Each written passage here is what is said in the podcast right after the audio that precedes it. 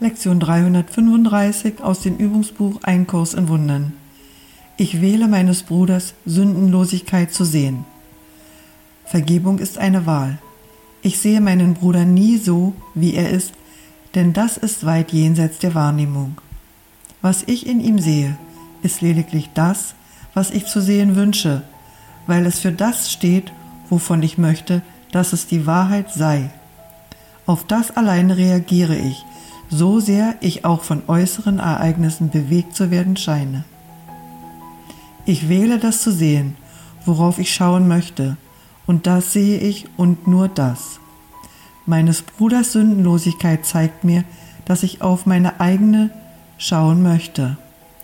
Und ich werde sie sehen, da ich die Wahl getroffen habe, meinen Bruder in ihrem heiligen Licht zu sehen.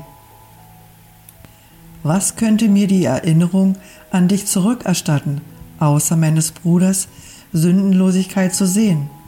Seine Heiligkeit erinnert mich daran, dass er als eins mit mir erschaffen wurde und wie ich selbst. In ihm finde ich mein Selbst und in deinem Sohn finde ich ebenfalls die Erinnerung an dich.